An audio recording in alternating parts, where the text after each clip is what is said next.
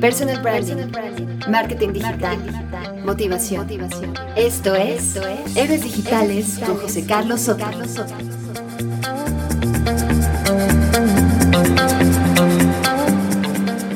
Hola, ¿cómo estás? Bienvenido a Héroes Digitales. Soy José Carlos Soto y quiero darte la bienvenida a este episodio en el que vamos a hablar de un tema que creo que te va a interesar mucho. Es el tema de los datos, el tema del análisis de datos y de cómo podemos utilizar los datos para mejorar y optimizar nuestras estrategias de marketing. Si hay algo que realmente diferencia marketing digital de otras disciplinas y que además es como lo que siempre argumentamos y siempre utilizamos como lanza de ataque los que nos dedicamos a esto, es que todo es medible. En el marketing digital podemos medirlo todo, podemos saber cómo se desempeña cualquier acción que estemos ejecutando. Podemos saber qué piensa nuestro consumidor o la audiencia a la que nos estamos dirigiendo. En definitiva, podemos saber en tiempo real lo que está pasando con nuestra estrategia y cómo optimizarla. Para hablar de este tema, hemos invitado a este programa a una buena amiga que además es experta en todo el tema de datos, que es Gaby Huerta. Gaby es conferencista y además trabaja en una agencia y sabe mucho de cómo podemos aprovechar los datos y el Big Data en nuestras estrategias de marketing. Así que nada, voy a dar paso a la entrevista y espero que la disfrutes.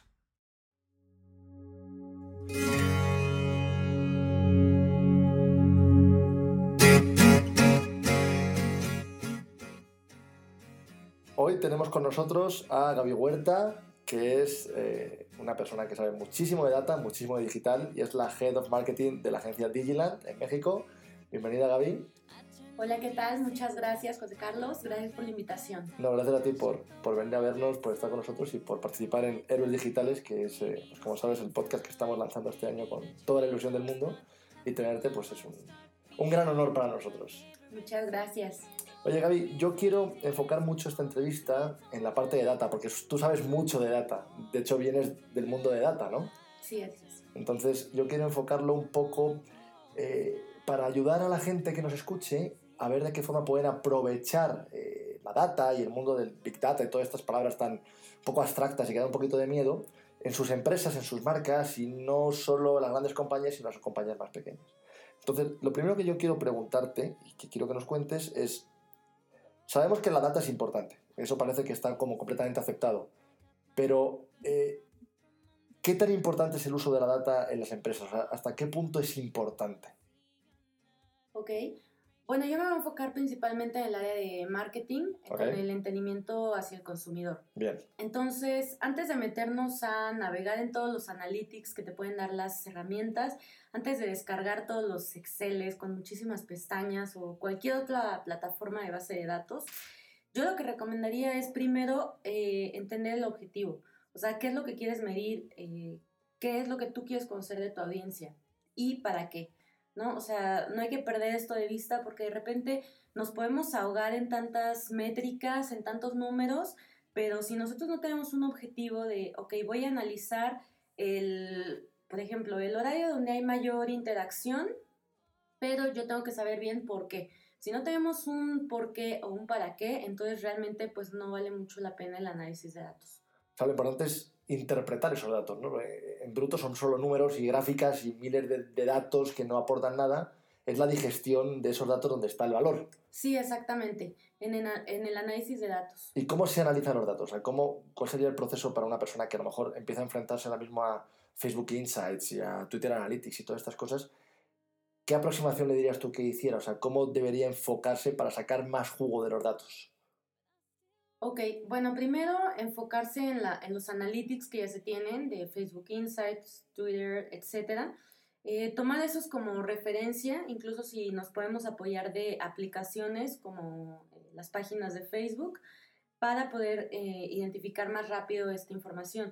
Pero también es importante em, interpretar las respuestas del consumidor, es decir, dentro de las publicaciones, entender cuáles son sus reacciones, sus comentarios y demás, para ver por qué el usuario se está comportando de cierta manera, o sea, tratar de, de darle un sentido a lo que nos dan los, los, datos. O sea, los datos reflejan el comportamiento del consumidor, reflejan cómo reacciona a lo que estamos haciendo de alguna forma, ¿no?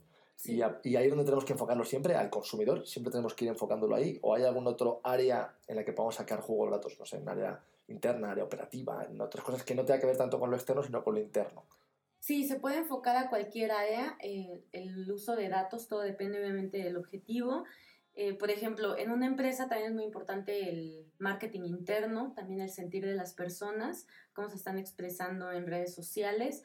Eh, también otra manera de aplicarlo hacia otro, otra manera externa, fuera del consumidor, pues la competencia, ¿no? Siempre es bueno tomar en cuenta qué es lo que están haciendo ellos, con qué frecuencia están publicando, cuál es el tono de comunicación y qué tanto está reaccionando sus audiencias. Data para espiar, ¿no? también, también. Al, enemigo de alguna forma, ¿no? Saber lo que hace.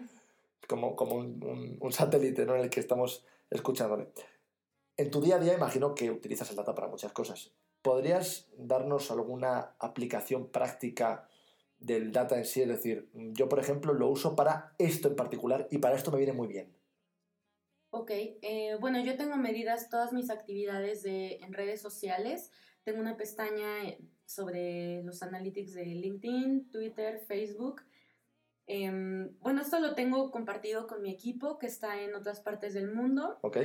Esto para mm, tomar como ejemplo las publicaciones que han sido exitosas y tomarlas eh, como buen ejemplo para otras como para dirigir la estrategia en esa dirección, ¿no? De alguna forma. Sí, sí, exacto. Por ejemplo, hay ciertas publicaciones que funcionan bien en México, pero que funcionan, bueno, que en Estados Unidos tienen un tono diferente, entonces es como un tema de, de toda la empresa, pues ver cómo se comunica en diferentes mercados. Ok, ¿y esto lo sacas directamente de la plataforma o tienes alguna herramienta que puedas recomendarnos que digas, con esta herramienta tienes todas las analíticas juntas, tienes lo más importante, digamos, porque pues, hay miles de datos, ¿no? Pero lo más importante y tienes un dashboard general donde puedes verlo todo. Imagino que hay herramientas así. ¿Nos podrías recomendar alguna que tú uses o que tú conozcas que puede servir a la gente?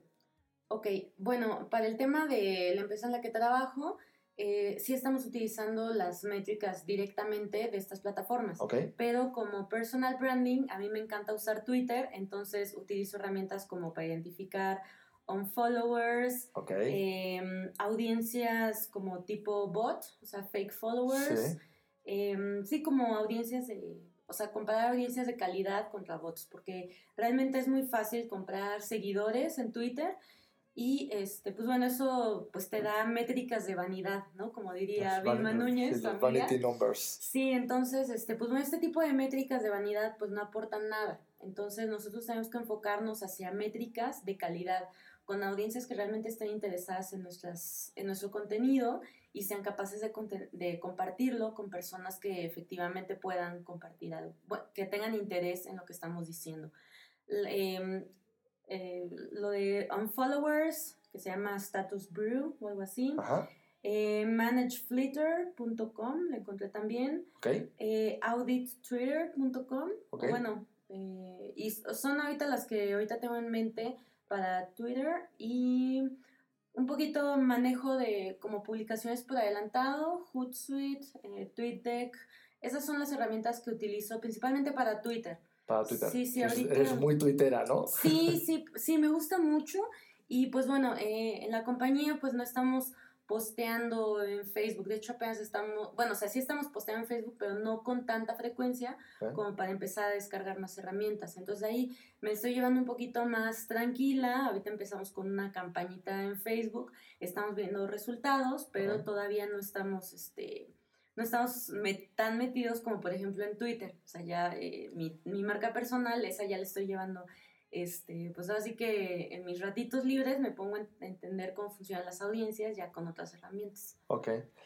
Hay, hay, una plataforma que a mí me parece que tiene poca analítica de forma nativa, que es LinkedIn. O sea, creo que Facebook tiene una analítica bastante profunda, Twitter también, pero LinkedIn parece que nos tienen un poco abandonados, ¿no? Nos dan quién ha visto nuestro perfil, el alcance de nuestras publicaciones y poquito más.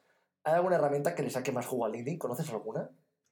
Eh, en este momento no. Ahorita únicamente me refiero a los analytics de LinkedIn, pero ya en perfil como empresa. Eh, sí, el, el, acceso es, es, distinto, pero pues realmente no hay mucho. Bueno, ahorita creo que estaban en proceso de de hacer una versión beta del display de, de LinkedIn como empresa, Ajá. pero realmente no hay mucho. O sea, te No da hay las mucho. impresiones, eh, los clics, las interacciones y tu tasa de interacción. Y, Y eso es poquito más, y poquito más. Ujú, Sí, LinkedIn todavía tiene que mejorar un poco en ese aspecto. Sí. Oye, eh, quiero que hablemos un poquito de Big Data. ¿vale? Big Data, que es como data a lo bestia, ¿no? Big Data. Es un concepto un poquito abstracto. Eh, mi madre escucha este podcast y le gusta mucho este podcast. ¿Cómo le explicarías tú a mi mamá qué es el Big Data? Para que lo entendiera. Ok, bueno, en Internet nosotros somos capaces de medir prácticamente todo. Cuánto tiempo pasas en Internet, cuántas veces le das clic a algo, eh, cuántas personas están registrando para un servicio. Entonces, em, más bien Big Data yo lo complementaría como la ciencia de datos, que es la parte analítica de entender todos estos números, todas estas estadísticas, todos estos numeritos que vemos al descargar los reportes, ¿ah? porque eh, en el momento de que tú haces un análisis ya puedes comprender mejor a la audiencia.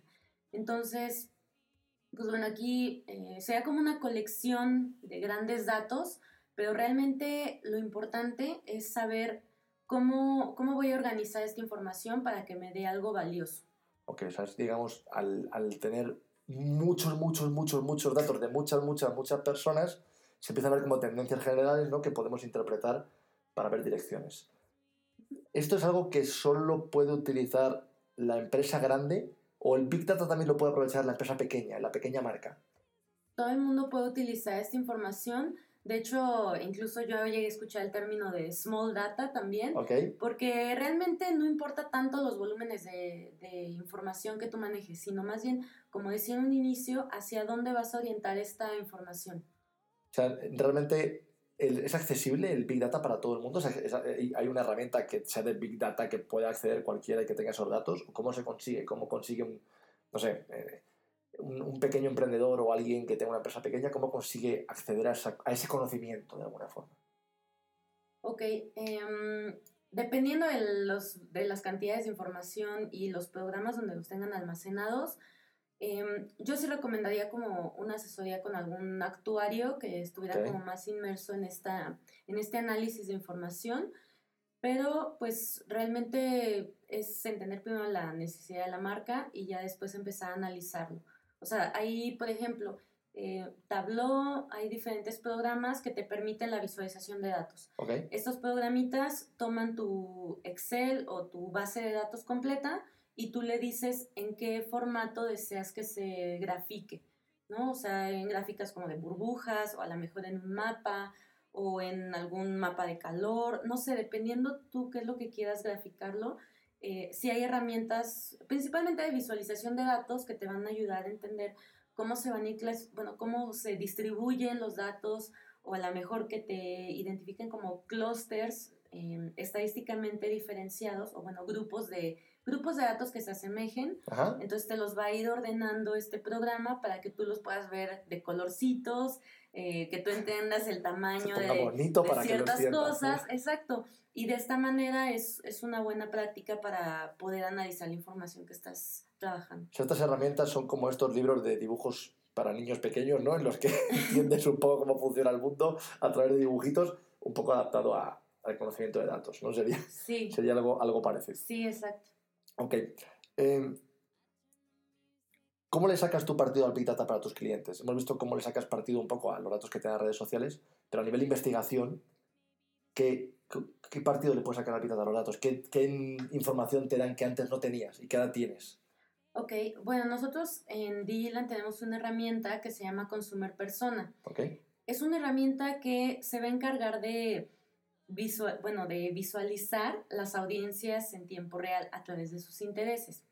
Esto significa que en una misma gráfica vamos a ver los distintos eh, intereses que tiene una persona. O sea, por ejemplo, me gustan los deportes, me gustan los animales, me gustan las galletas, el agua, ¿no? Entonces, eh, bueno, y también el marketing. Entonces, realmente en esta gráfica podemos visualizar cómo una persona puede ser tan multifacética Ajá. y determinar el tamaño de las audiencias. O sea, por ejemplo, yo paso una muy gran parte de mi día pensando en cosas relacionadas al marketing, pero también eh, pienso en salud, es una, una, audiencia un poquito más pequeña, digo, aplicándola a mi persona. Sí. Este, pero realmente nosotros como que a veces interconectamos ciertos intereses. Entonces, em, pues un análisis de Big Data se va a enfocar a eso, como a tratar de entender em, los intereses de las personas, porque realmente, o sea, si nos pusiéramos a pensar en todas las, todos los intereses que tenemos al día, o sea, pensamos en diferentes personas, en nuestra mascota, en nuestra comida, y lo tratamos de graficar, realmente sea algo muy complejo. Entonces aquí es cuando viene el, el análisis de datos a tratar de simplificar esto, a decirte, ok, tus audiencias están pensando en mayor medida en tal tema y luego en este. Y estos dos temas se relacionan de alguna manera. O sea, incluso con el Big Data podríamos predecir en qué te vas a convertir. O sea, podría, se podría haber tal cantidad de datos y de personas similares a ti en el mundo que cuando analizamos esas comparativas sepamos qué vas a hacer después. ¿Se puede ver el futuro con el Big Data? Eh, sí, esto se, bueno, a través de un histórico de datos, o sea, una base histórica pasada, pues es como la estadística. Cuando tú tienes un histórico de ventas que tienen cierta dirección y que se han comportado de esa manera, o sea, digamos que durante eh, cierta cantidad de años, en diciembre hay una estacionalidad en la venta de algún producto, entonces si este patrón se repite las suficientes veces, entonces de esa manera puedes predecir y lo mismo pasa con, el, con los análisis de Big Data o de Data Science enfocados hacia el consumidor. O sea, puedes saber a nivel de persona lo que va a pasar, ¿no? ya no a nivel a lo mejor de mercado, de industria, ya de, del individuo. Sí, porque ya ahorita nosotros le estamos dando demasiada información a nuestros teléfonos, a, nuestros, a nuestros wearable devices, bueno, por ejemplo, esta pulserita que me ayuda a, medir cuántos pasos voy caminando. Entonces, todo de ti. Sí, entonces también, o sea, también los teléfonos saben en qué colonia me estoy moviendo. También eh, de repente si pido un, un, Uber, si pido comida, eh, le pregunto a, a Google una duda existencial que tenga. Entonces ya estos teléfonos tienen demasiada información sobre nosotros que realmente pues no estamos muy lejos de que bueno, de hecho ya hasta lo estamos viendo, o sea, te aparecen sugerencias de búsqueda de comida, de rutas, porque ya conocen nuestros hábitos. Es predictivo ya. Exactamente. Es predictivo. Qué miedo, ¿no? qué, terror de pronto que, eso caiga en las manos equivocadas y que, y que se pueda hacer un uso de ello muy, muy, muy terrible para la humanidad incluso. O sea, los datos tienen como la cara un poquito oscura y, y, lo damos voluntariamente. Eh, Quiero pedirte algo. Mira, eh, gran parte de nuestra audiencia son emprendedores. Son personas que pues se basan, eh, dan consultorías, son coaches o tienen una empresa pequeña, todo muy orientado al mundo digital, al mundo online. Buscan llegar al éxito por el mundo online, pero pues todavía están en ese camino, ¿no? Y los datos les resultan muy áridos. Es, algo, es, una, es un área, y tú lo sabrás, que hay que ser experto para poderla trabajar porque no es fácil, no es fácil interpretarlos. Hay gente que tiene talento y gente que no tiene talento para eso y, lleva una parte del cerebro muy analítica que no todos tenemos desarrollada. ¿Qué consejo le darías a un emprendedor que está comenzando, que está iniciando este camino digital, que está buscando vender más, está buscando que su empresa se conozca más?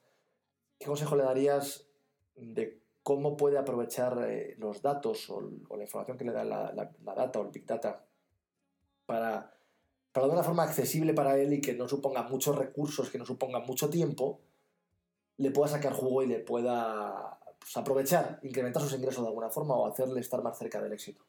Ok, yo recomendaría estar eh, monitoreando la información que requiere tu marca.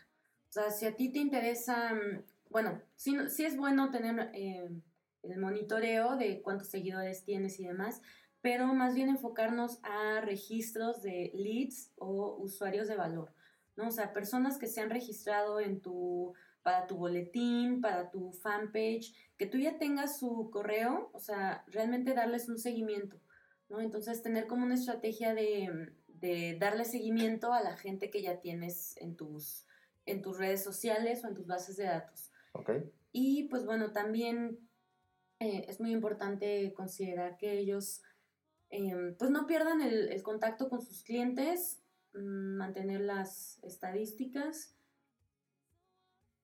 Ay, escrita.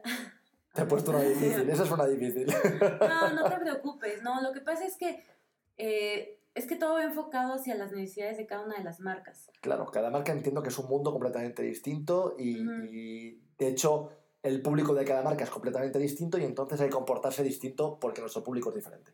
Claro. Eso lo entiendo. Ok. Pero buscando a rasgos generales, Ajá. ¿qué aproximación le dirías a, a un emprendedor que hiciera los datos? Es decir, me parece muy bien lo que has dicho de la parte de captación, que es muy importante captar eh, estos clientes, estos datos, para hacer un seguimiento, sobre todo luego y fide- fidelizar.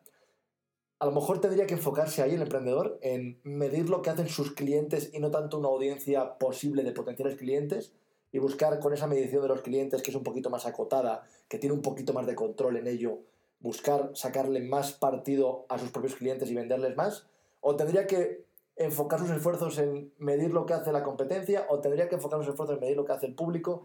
Imagínate que no puede hacerlo todo porque no tiene horas en el día. ¿Dónde le dirías tú que priorizase? que crezca los clientes que ya tiene. Porque es mucho más difícil obtener un cliente nuevo porque tardan mucho más tiempo en que conozca tu marca, lo convenzas, eh, lleguen a una negociación. Entonces, de los clientes que ya tienes, manténlos contentos. Eh, ofréceles información sobre tu marca, compárteles eh, avances, eh, invitaciones a algún evento VIP o algo así. Este, en ese sentido, yo haría mm, o sea, este empresario que no tiene tanto tiempo libre, sería en crecer los clientes que ya tiene. O sea, entender cuáles son las necesidades de este cliente. Si ya ahorita le vendo este producto o servicio, entenderlo y a lo mejor le puedo vender B y C. Ok. ¿no? Entonces, eso sería como en primer lugar. Y en segundo, eh, la, la competencia, pero realmente no es, muy, no es muy difícil. O sea, yo lo que hago para monitorear a mi- a mi competencia es de que en Facebook le pongo ver primero. ¿no? Entonces ahí tengo a ciertas empresas, veo qué es lo que están comunicando, veo su tono de comunicación, pero realmente no me quita tiempo, o sea, es cuando yo entro a Facebook me aparecen ahí, bueno, tengo también varias eh, fuentes de noticias como ver primero, o sea, ya mi Facebook ya es súper profesional, ya casi, Sí, bueno. ya después de todas mis noticias, toda mi competencia, Tus amigos no hasta saben quién son ya, mis amigos, sí. Entonces, este, pues realmente esa es como mi manera, tal vez muy manual o muy inmediata, porque pues yo tampoco me pongo a, ay, ¿cuántos seguidores tenía mi competencia? No, No, y- solamente es como, em, ¿qué están haciendo ahora? Eh, ¿Qué están comunicando? Esa es, esa es mi manera de medir a mis, a mis competidores, pero sí realmente recomendaría enfocar esfuerzos en los clientes que ya se tienen, o sea, en crecerlos, en darles... eh, En, en cuidarlos, en saber qué Y es lo que les conocerlos gusta. muy bien, ¿no? O sea, Exactamente. conocerlos muy bien. Ujú. Eh, para conocer muy bien a tus clientes, imagino que las redes sociales te sirven mucho, ¿no? Porque ahí tienes, ahí están y están, están comunicándose contigo, pero también habrá otras herramientas, otras, otras plataformas en las que puedes conocerlos, ¿no? Por ejemplo, no sé, CRM o, o a través incluso del correo electrónico, ver, medir un poco la- los porcentajes de apertura que tienen tus correos, de los que los que a los clientes, que les interesa, que no. Por ahí puedes saber un poco, ¿no? Eh, ¿Las encuestas siguen funcionando? ¿O, o ya ha pasado, ya todos sabemos cómo responder encuestas, nos da pereza, hay gente que responde profesionalmente porque le pagan y bueno, pues ¿realmente es fiable las encuestas como herramienta de conocimiento del cliente o hay cosas que nos pueden servir más hoy en día que una encuesta? Mm, Depende de lo que quieras preguntar, ahora sí. Ok. Y el formato de la encuesta. O sea, porque si, si, en ese, si esa encuesta la dejas como anónima, si nada más te quieres quedar con su demográfico, o sea, su género, su edad, ocupación, hay más probabilidad de que la gente te, te conteste con mayor confianza. Claro, que te diga la verdad. Sí, exactamente, pero si tú le preguntas, oye, ¿y ¿cuál es tu nombre? ¿Y ¿Cuál es tu correo? Entonces, pues ahí sí van a contestar algo socialmente aceptable y esto sí tienen tiempo. Entonces, o sea, yo creo que las encuestas deben de hacerse lo más breves posible para ellos y, este, pues bueno, no sé si de preferencia se les pueda dar algún incentivo para que participen en esta encuesta. O sea que digamos que cuanto más protegido y breve sea, más fidedigna es la encuesta. Si la Sí. encuesta es pública y tal, la gente no va a querer contar lo que, lo que le preguntes, sea lo que sea, ¿no? Siempre hay como cierta timidez. Sí, exactamente. Sí, hay ciertos temas que la gente, eh, por pena o flojera o, por ciertas razones personales este, no contestan con honestidad. Ok, bueno, pues eh, Gaby, muchísimas gracias por lo que nos has contado hoy. Creo que has dado consejos que son muy válidos en un tema que no es fácil de explicar, que es el tema de los datos, y yo creo que a los oyentes les va, les va a servir mucho. Así que muchas gracias por venir. ¿Les puedes decir cómo encontrarte en Twitter? Que sé que estás súper activa en Twitter y siempre estás ahí pendiente de todo lo que pasa y demás. ¿Cuál es tu usuario? Es arroba Gabilu con dos O's. Sí, Gabilu es con tres O y con, con y tres latina. O's. Sí. Gaby y latina L triple O. Ok, Y ahí estoy como Gaby Huerta. ok. ¿En algún otro canal que te puedan ubicar si quieren preguntarte alguna duda o algo parecido? En Facebook estoy como Gaby Huerta, LinkedIn Gabriela Huerta, Ok. Digiland. Sí, Porque es fácil encontrarte. sí, exacto. Muy bien, pues Gaby, muchísimas gracias y esperamos tenerte pronto otra vez por aquí hablando de datos, investigación y todas estas cosas que la verdad son padrísimas, pero no todos entendemos bien. Ok, muchísimas gracias. Un gusto participar. Gracias. When you hold me in the street and you kiss me on the dance floor. En nuestro día a día pecamos a menudo de dejar de lado las métricas, los números, las mediciones, por ser un poquito más aburridos que crear contenido, generar posts, escribir, pero son igual de importantes o más y no debemos olvidarlos. Gaby nos ha explicado esto y nos ha mostrado cómo puedes alcanzar el éxito ayudándote de las estadísticas y los datos. Por último, un día más, quiero darte las gracias por haber llegado hasta aquí, por tu fidelidad, por tu cariño y por hacer que este podcast sea posible. Espero que estés aprendiendo mucho, espero que te estés inspirando con las entrevistas de nuestros expertos, espero que estés intentando llegar al éxito a través de canales digitales de formas nuevas y me encantará saber lo que piensas de ello, así que escríbeme a mi Twitter, arroba jcarlosoto, al Twitter del programa, arroba h-digitales o a nuestro correo, héroesdigitales, arroba jcarlosoto.com. Estaré encantado de saber qué piensas de este contenido que estamos haciendo para ti. Muchísimas gracias y hasta el próximo programa. Adiós.